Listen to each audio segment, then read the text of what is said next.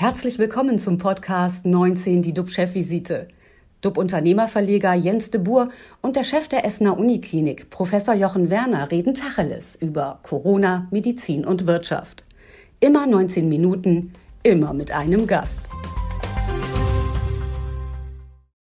Unsere Gäste heute, die sich hoffentlich gleich zuschalten werden, sind äh, Thorsten Oltmanns und Angelika Schmücker von der OWG, der Ostfriesischen Winzergenossenschaft auf Vollmusen im Kreis Leer. Die setzt heute symbolisch die letzten Reben in, der neuen, in dem neuen Weinberg, was eigentlich ein Feld ist, weil Berge gibt es ja nun mal nicht in Ostfriesland. Damit wir demnächst einen edlen Tropfen aus dem hohen Norden genießen können und nicht mehr nur Rheinhessen oder Pfälzer trinken. OWG-Chef Oltmann sagt, unser Wein soll nach Ostfriesland schmecken, nach frischer Luft, nach Salz und nach dem richtig guten Boden. Und äh, ich weiß, die sind dabei, technisch äh, sich zuzuschalten. Aber aus Friesland, ja, da ist man dabei, auch die Digitalisierung zu entdecken. Ähm, dann haben wir Julian Backhaus, den habe ich auch noch nicht dabei, aber den werde ich vorstellen, wenn er sich gleich einschaltet. Und von daher starten wir doch mit dir, lieber Jochen. Was beschäftigt dich heute besonders und wie sieht es denn mit den aktuellen RKI-Zahlen aus? Ja, sehr gerne. Also wir haben ja heute Tag 194 des deutschen Lockdowns. RKI vermeldet 11.300 Neuinfektionen. Das sind 7.100 weniger als vor einer Woche. Nun weiß ich nicht, ob und wie da äh, mögliche Meldevorgänge wieder mit reinspielen, aber der Trend hält eindeutig an. Die Sieben-Tages-Inzidenz ist erstmals seit dem 20. März äh, 2021 unter 100. Sie liegt bei 96,5. Bei uns an der Essener Uniklinik versorgen wir aktuell 65 Patienten mit Covid-19 stationär, davon 31 auf den Intensivstationen. Was mich heute beschäftigt, sind zwei Dinge. Zunächst einmal unsere letzte Sendung vom Mittwoch. Dort hatte ich an sich absolut klar mitgeteilt, dass die Politik die Rahmenbedingungen für den Umgang mit Bürgerinnen und Bürgern, die nicht geimpft werden wollen oder können, zeitnah regeln muss. Das ist kein Thema für den Wahlkampf. Davon bin ich absolut überzeugt. Aber ich sehe die Gefahr, dass es darauf rauslaufen wird, wenn seitens der Bundesregierung keine Klärung herbeigeführt wird. Die damit zusammenhängenden Fragen lassen sich nicht aussitzen. Wie sensibel das Thema Rechte für Geimpfte und vor allem auch für ungeimpfte ist, das war gestern in den sozialen Medien zu erleben, wo mir äh, wirklich fälschlicherweise unterstellt wurde, ich würde Strafen für nicht geimpfte fordern. Meine Ausführungen sind dazu im Videocast anzusehen. Zweitens beschäftigt mich, dass in Deutschland auch bei der Impfpriorisierung in den Hausarztpraxen keine Einheitlichkeit zum Vorgehen zu erzielen ist. Und wieder geht es um politische Entscheidungen einzelner Bundesländer und nicht um medizinische. Natürlich lassen sich Lockerungen politisch immer besser verkaufen. Dabei wird offensichtlich vergessen, dass neben anderen Experten auch in Deutschland die Ständige Impfkommission nicht zuletzt aufgrund der Studiendaten und Erfahrungen aus anderen Ländern dazu rät, die Einhaltung der Impfreihenfolge noch nicht aufzugeben. So hat sich gezeigt, dass die Gruppe der über 50-Jährigen maßgeblichen Einfluss auf den Inzidenzwert, aber ganz vor allem auf die Auslastung der Krankenhäuser hat. Es gibt unverändert noch einen beträchtlichen Anteil von, Impf von impfbereiten Personen aus diesen Risikogruppen, der zunächst geimpft werden kann und sollte. Aus meiner Sicht ist es so, dass wir noch einige, Woche, einige Wochen durchhalten sollten, ähm, dass daran gearbeitet wird, die Impfquote in dieser Bevölkerungsgruppe weiter nach oben zu bringen. Und das Problem aber, das jetzt dabei wieder offensichtlich wird, ist, dass viele Bürgerinnen und Bürger mit ihrer Urlaubsplanung in Konflikt kommen. Und das zeigt wieder, wie wichtig das erste Thema ist, dass es klare Vorgaben für Geimpfte und Ungeimpfte geben sollte. Bevor wir jetzt auch gleich zu unseren Gästen kommen, noch einmal zu dir, lieber Jens. Was geht dir durch den Kopf? Ja, vielleicht noch eine Nachfrage dazu. Es gab ja auch eine Meldung, dass die äh, Impfpriorisierung, die Aufgabe der Impfpriorisierung in Berlin zu einem Aufschrei der Ärzte geführt haben, weil die wiederum damit rechnen, dass die Praxen jetzt gestürmt werden und sie gar nicht darauf vorbereitet waren. Haben wir da so eine Art Aktionismus? Genau, man, man muss sich das doch vorstellen. Der äh, Hausarzt, die Hausärztin, die haben viele Jahre ein Vertrauensverhältnis zu ihren Patientinnen und Patienten aufgebaut. Und die müssen schon sehr genau abwägen, wem geben sie den Termin. Und jetzt kommen plötzlich ganz viele. Und äh, das ist wieder unvorbereitet. Was schade ist, ist, dass die Betriebsärzte eben noch nicht äh, adäquat eingebunden sind, weil die davon wieder was abpuffern können. Also äh, für mich sind die Hausärztinnen und Hausärzte in einer wirklich schwierigen Situation.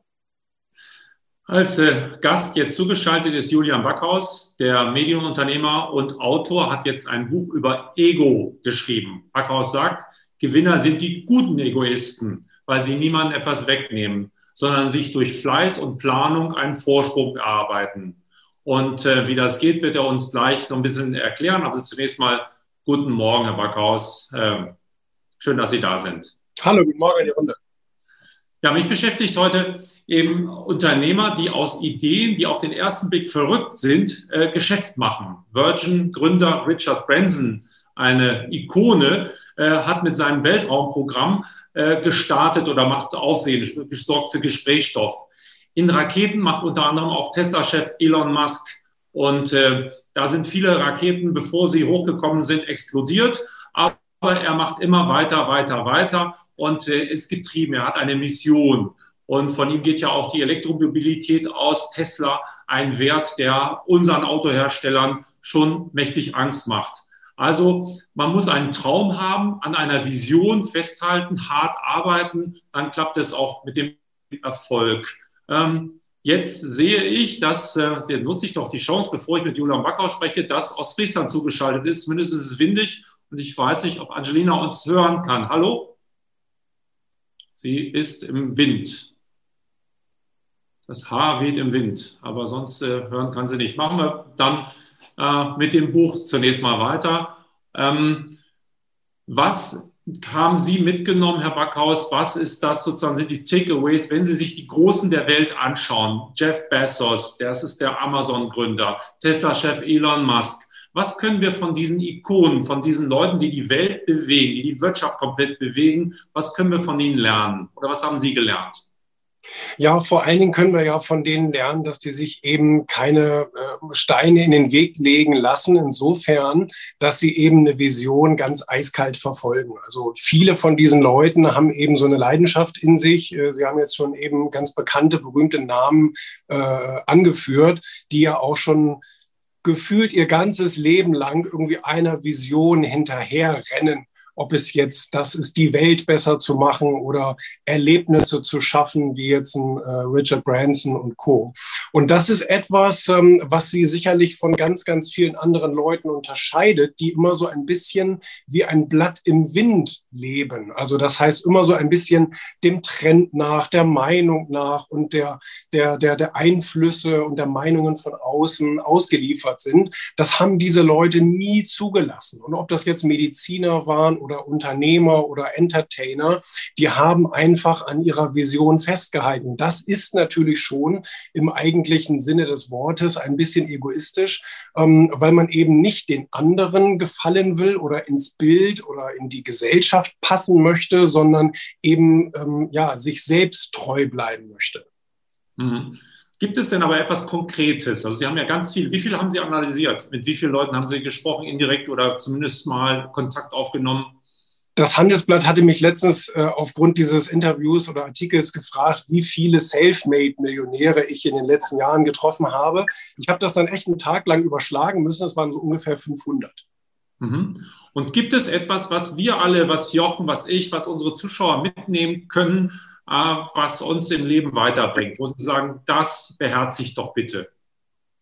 Naja, also einmal gibt es sicherlich äh, den Rat, dass man seine eigenen Standards erfüllen sollte. Und das kann man moralisch sehen, das kann man wirtschaftlich sehen, das kann man spirituell sehen, gesundheitlich, wie auch immer. Also die Dinge, die mir selbst äh, wichtig sind und wo ich sage, das ist etwas, wofür ich stehen möchte oder etwas, was ich bei mir selbst eben erleben möchte, äh, dass man sich das auch erhält und das auch durchsetzt. Und da wird es meistens für die, für die Leute schwierig. Das fängt dann schon beim Restaurantbesuch an. Man wünscht sich einen schönen Tisch am Fenster und soll ihn irgendwie nicht bekommen. Und dann ist eben die Frage, erfülle ich meinen eigenen Standard oder lasse ich mir wieder reinreden und lasse mich sozusagen wieder ein bisschen herumschubsen.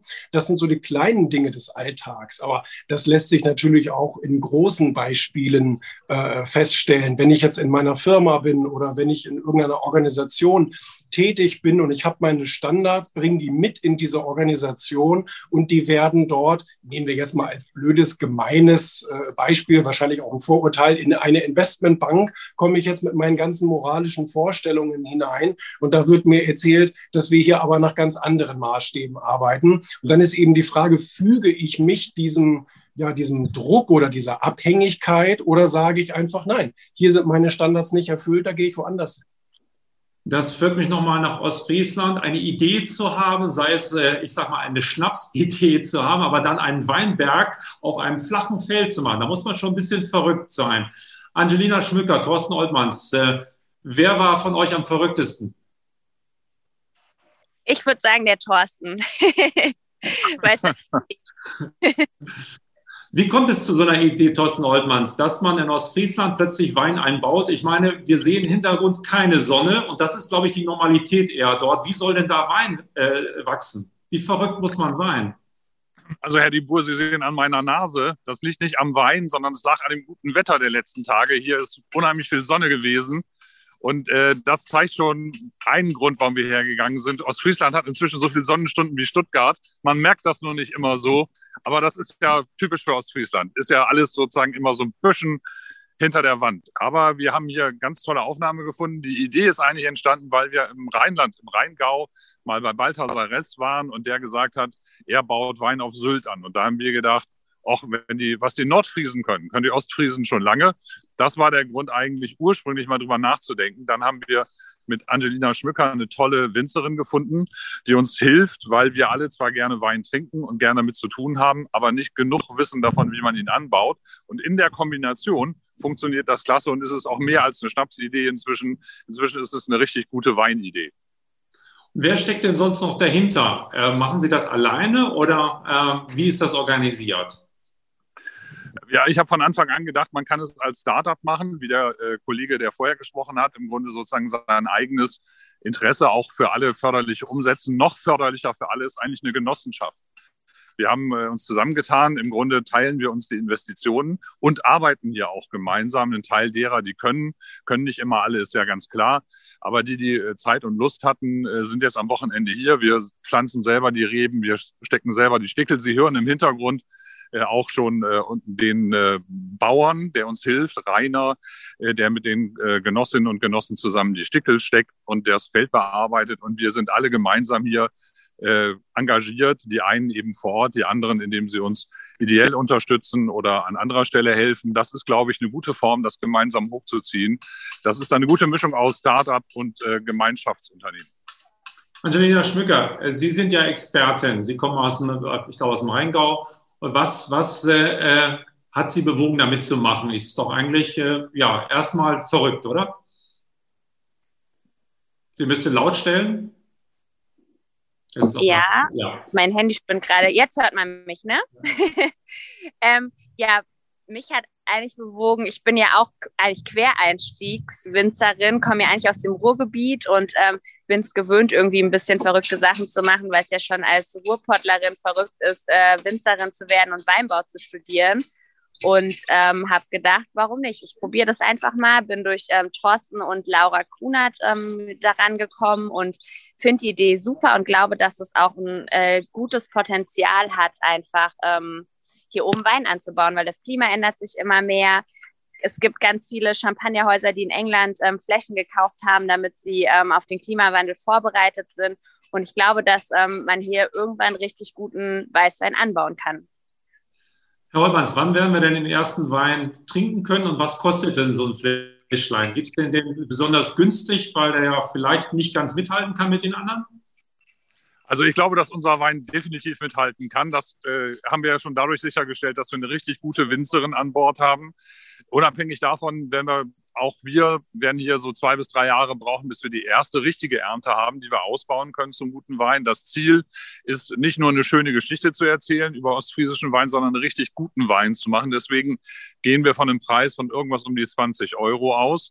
Und das ist dann auch, um sozusagen den Bogen zu Ihrem vorigen Referenten zu schließen, das ist dann sogar auch ein vernünftiges, gutes, tragfähiges Geschäftsmodell.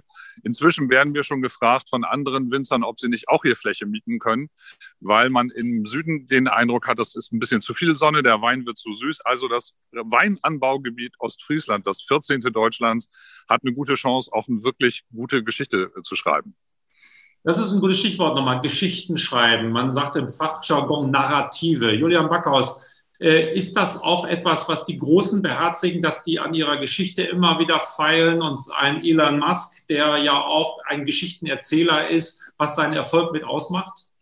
Ja, vor allen Dingen erzählen sie diese Geschichte auch breitenwirksam und hören auch nie auf, diese Geschichte zu erzählen. Ich glaube, das können wir natürlich insbesondere von den Amerikanern lernen, die eben darin gut sind zu trommeln. Die bauen ja nicht immer nur die besten Produkte. Dafür sind eigentlich ja wir deutschen Ingenieure bekannt. Aber vermarkten tun es in der Regel dann tatsächlich die Amerikaner, weil sie, weil sie eben noch ein größeres Mundwerk haben, als, als wie sie, wie sie Fähigkeiten haben. Das aber wiederum, das hat mir Wladimir Klitschko mal gesagt, erhöht aber wiederum die eigenen Möglichkeiten, äh, indem man einfach so ein bisschen über den Tellerrand hinaus denkt und sich mehr zutraut, als man eigentlich kann. Und dieses Narrativ, das haben Sie absolut richtig gesagt, ähm, dass man eben immer wieder ausfeilt, immer wieder aktualisiert, immer wieder ins Gedächtnis der Menschen ruft, ähm, weil das brauchen wir. Ich meine, das kennen wir aus dem Marketing. Der Mensch, der braucht so viele Dutzende Impulse, bis er überhaupt irgendwann mal oder beziehungsweise bis sein Gehirn ihm erlaubt, diese Botschaft überhaupt mal wahrzunehmen, weil wir eben so unglaublich viele am Tag bekommen und wir würden ja völlig rappelig werden, wenn wir, wenn wir ein offenes Gehirn hätten und alles würde ungefiltert da reinkommen. Deswegen muss man erstmal so lange die Geschichte erzählen, bis, bis, bis der Gegenüber überhaupt mal aufnahmefähig wird, sich mit dem Inhalt zu beschäftigen. Was überrascht ist in unserer neuen Welt, dass die alte da auch noch eine Rolle spielt, und zwar, dass viele auf Bücher noch setzen und sagen, man muss Bücher lesen, um sich weiterzuentwickeln. Äh, Elon Musk ist bekannt dafür, in seiner Jugend äh, viele, viele Bücher verschlungen zu haben, vor allem über Weltraum und jetzt ja dort auch sehr aktiv ist. Gilt das auch für andere? Ist das auch für Sie persönlich wichtig, in der Weiterentwicklung mal ein Buch in die Hand zu nehmen, was ja archaisch nahezu anmutet? Also äh, Sie haben recht und Sie können diese Liste beliebig weiter fortsetzen. Äh, wenn Sie sich die reichsten Menschen der Welt angucken, werden Sie überall Geschichten finden, ob das Bill Gates ist oder Jeff Bezos oder wie auch immer, die unglaublich viel lesen. Und, ähm, und ich hatte das große Glück, es war ein Zufall mehr oder weniger, dass ich mit 18 so mein erstes Sachbuch in die Hand bekommen hatte. In der Schule hat man mir das Lesen oder die Lust auf Lesen mehr oder weniger abtrainiert durch Dinge, die kein Mensch braucht. Aber irgendwann kam ich dann äh, dazu und habe gedacht, Mensch, wie schlau eigentlich. Wenn die erfolgreichsten Menschen der Welt davon überzeugt sind, durch Lesen so erfolgreich geworden oder teilweise so erfolgreich geworden äh, sind, ähm, dann kann das ja für mich auch nicht ganz verkehrt sein. Und seitdem habe ich bestimmt 1500, 1600 Bücher verschlungen, eben über Erfolg, über Weltgeschichte, über Wirtschaft und so weiter. Und ähm, ich würde sagen, es hat mich vor allem vorbereitet. Und das ist auch ein Tenor, den ich von diesen ganzen super erfolgreichen gehört habe.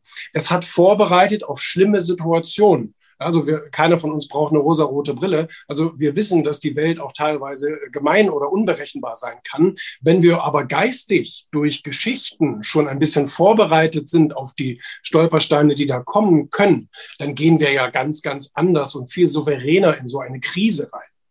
Machen wir doch mal eine kleine Runde dazu. Ich glaube, Thorsten Oltmanns wird jetzt Weinbücher gelesen haben, oder? Oder was ist das, das letzte Buch, was Sie gelesen haben? Nee, das letzte Buch, was ich gelesen habe, ist tatsächlich äh, eins über Politik.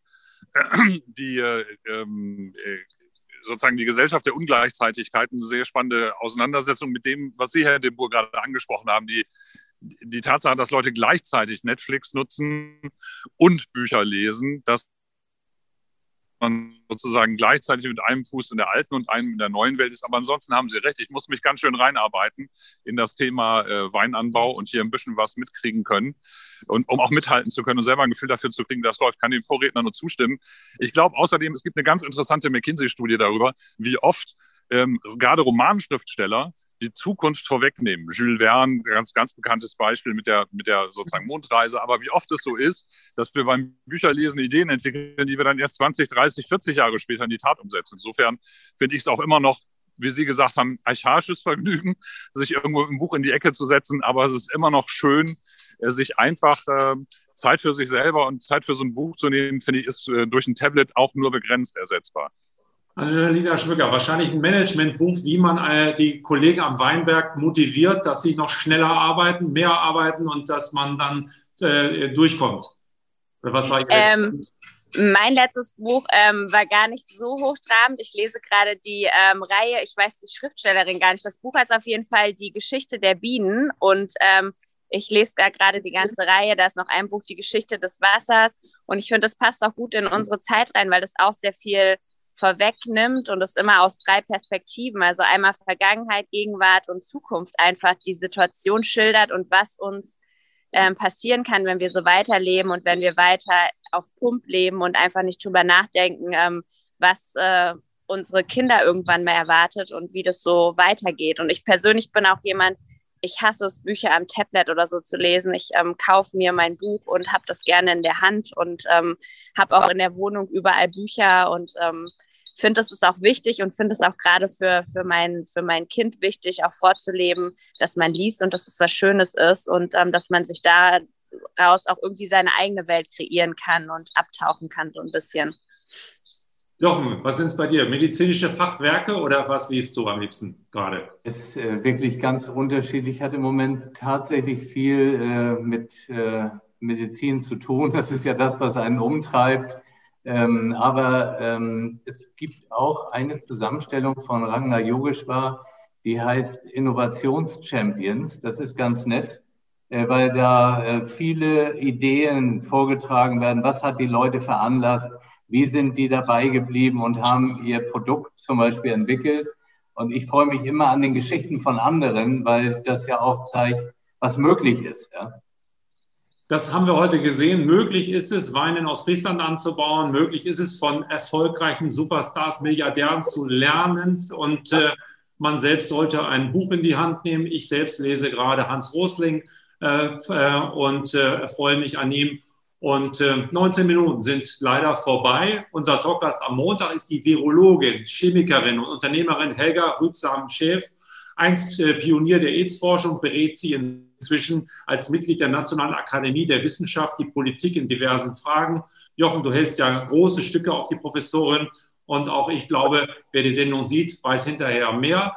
Ich wünsche allen ein schönes Wochenende. Vielen Dank, Julian Backhaus, Angelina Schmücker und Thorsten Oltmanns. Bleiben Sie alle gesund, klicken Sie rein. Wir freuen uns auf Sie und äh, ja, äh, tschüss nach Ostfriesland und ähm, äh, tschüss aus Hamburg. Und das heißt Tschüss. Dankeschön. Tschüss. Tschüss. Das war 19 die DUB-Chefvisite als Podcast. Die Videos dazu gibt es auf watz.de und auf dub-magazin.de.